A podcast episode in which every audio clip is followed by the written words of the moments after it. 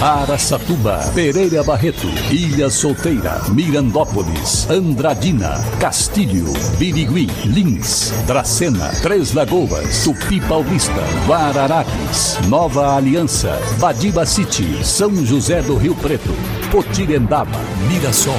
Azevedo Auditoria Soluções Empresariais apresenta SRC Notícia. A informação para mais de 3 milhões e meio de ouvintes. Apresentação Marcelo Rocha. Um vereador da Câmara Municipal de Mirassol defende o aumentar de 10 para 11 o número de parlamentares no local para a próxima legislatura. O projeto foi lido durante a sessão realizada nesta semana, mas ainda não entrou em votação. Mirassol elege 10 vereadores para a Câmara desde 2004. Antes, a cidade chegou a contar com 15 parlamentares. Olha, só para dar um pitaco nessa história aqui, é, eu acho que 10 é um número melhor. Afinal de contas, podem quatro votar de um jeito, cinco de outro e o presidente não votar. Aí a coisa fica mais fácil. Agora, cinco e cinco, e toda hora o presidente da Câmara ter que desempatar, aí eu acho que é mais complicado. SRC Notícia. Notícia. O diretor da União dos Vereadores do Estado de São Paulo, Luiz Marinho, esteve ontem em Aracatuba para participar de um evento da Frente Parlamentar de Desenvolvimento Regional. Ele falou sobre a nova regionalização dos municípios paulista, denominada agora como aglomerado urbano. Diversos vereadores de nossa região participaram do encontro. O evento foi no período da manhã, na Câmara Municipal de Araçatuba. A frente é composta por presidentes de câmaras de Araçatuba, Andradina, Birigui e também Penápolis. As restrições causadas pela pandemia e a alta nos preços dos alimentos e também dos combustíveis têm contribuído para a expansão de mini mercados, mercearias e armazéns pelo país. A abertura de novos negócios neste perfil cresceu quase 15% em 2020 e também 2021, segundo o levantamento do Sebrae. Agora o Brasil tem mais de 400 mil mercadinhos registrados. A pesquisa mostra que, além de ser um nicho que abriga diversos tipos de atividades, em um só formato e todos considerados essenciais. Bataguaçu, na região de Três Lagoas, foi fundada em 1942 por Jean Antônio Bata. Os primeiros colonizadores do município foram Manuel da Costa Lima e sua expedição, partindo de Campo Grande para estabelecer a ligação de Campo Grande e o estado de São Paulo. Estima-se 20 mil habitantes, sendo a pesca, a pecuária e a agricultura as principais fontes de renda. Bataguaçu, também presente no SRC Notícias.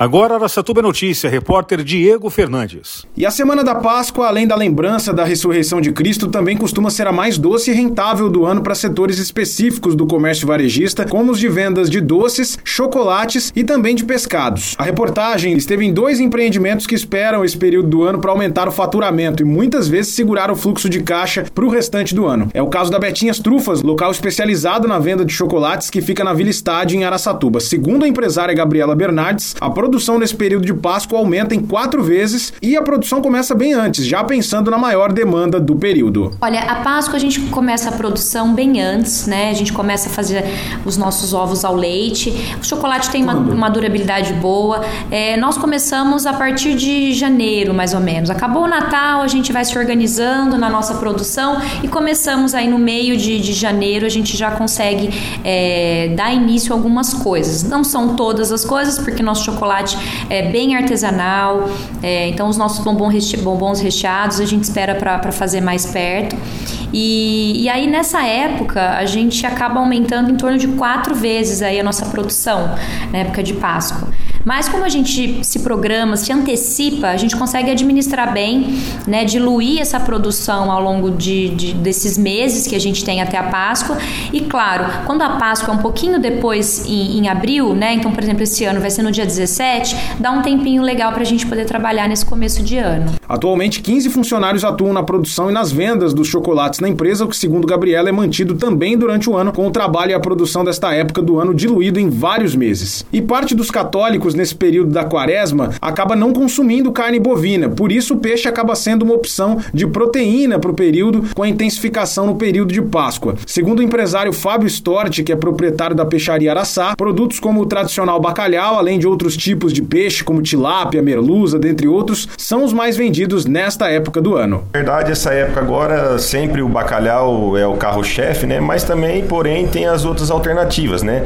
Um pouco mais em conta, que aí vem um filé de merluza, um peixe temperado pronto para assar já, a própria tilápia também, que sai bastante nessa época, e os outros peixes também de couro, de impostas, né? Que também dá para fazer bastante pratos diferentes, né? Não sendo só o bacalhau, né? Poderia ser uma moqueca, né? Com peixe em postas, o, o peixe assado temperado, uma tilápia frita, né, ou uma tilápia parmegiana, e assim vai dando um segmento, fica amplo para todos os bolsos e todos os gostos, né. É, agora é a nossa última semana aí da, da quaresma, né, que tem esse aumento significativo para nós aqui do comércio varejista de pescados.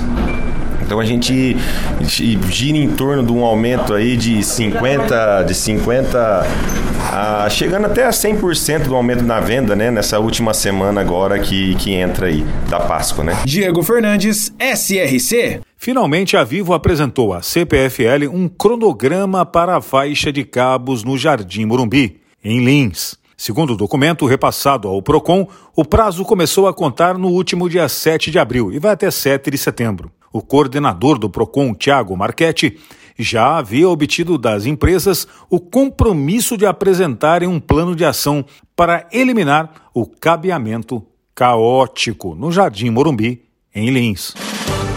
Para empresas inteligentes, Azevedo Contabilidade e Soluções Empresariais. Serviços de contabilidade e auditoria com profissionais com experiência nas áreas de gestão empresarial. Rua Bandeirantes 1438, fone 18 31 17 4500. Escritórios em Araçatuba, Bauru e São Paulo. Acesse azevedo.cnt.br. Azevedo Contabilidade e Soluções Empresariais. Há 28 anos oferecendo oferecendo serviço de qualidade. Nosso compromisso é com o seu sucesso.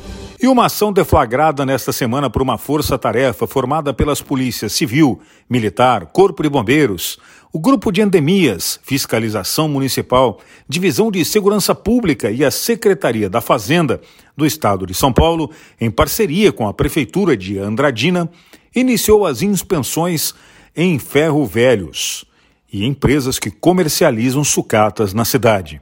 A fiscalização teve como objetivo combater o comércio ilegal, principalmente de materiais metálicos em ferro velhos.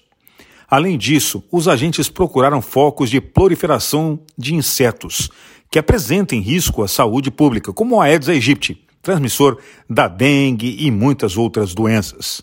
Segundo Lima Augusto, diretor da Secretaria Pública em Andradina, a fiscalização também está averiguando a existência de alvarás de funcionamento e se os ferro-velhos estão em áreas permitidas para o desenvolvimento destas atividades. O prefeito Ângelo Guerreiro, acompanhado dos secretários municipais e também de vereadores de Três Lagoas, realizou a entrega da reforma da Praça Vila Verde que vai trazer aos moradores do bairro mais uma opção de lazer. As obras de revitalização urbana que acontecem em Três Lagoas têm como objetivo promover a melhoria das condições de vida da população. A praça do bairro Vila Verde foi inaugurada em 2010 e, com o tempo, passou por um processo de deteriorização, sendo necessário passar por uma reforma para promover a plena utilização do espaço público. Marcelo Rocha, SRC. Azevedo Auditoria Soluções Empresariais apresentou SRC Notícia.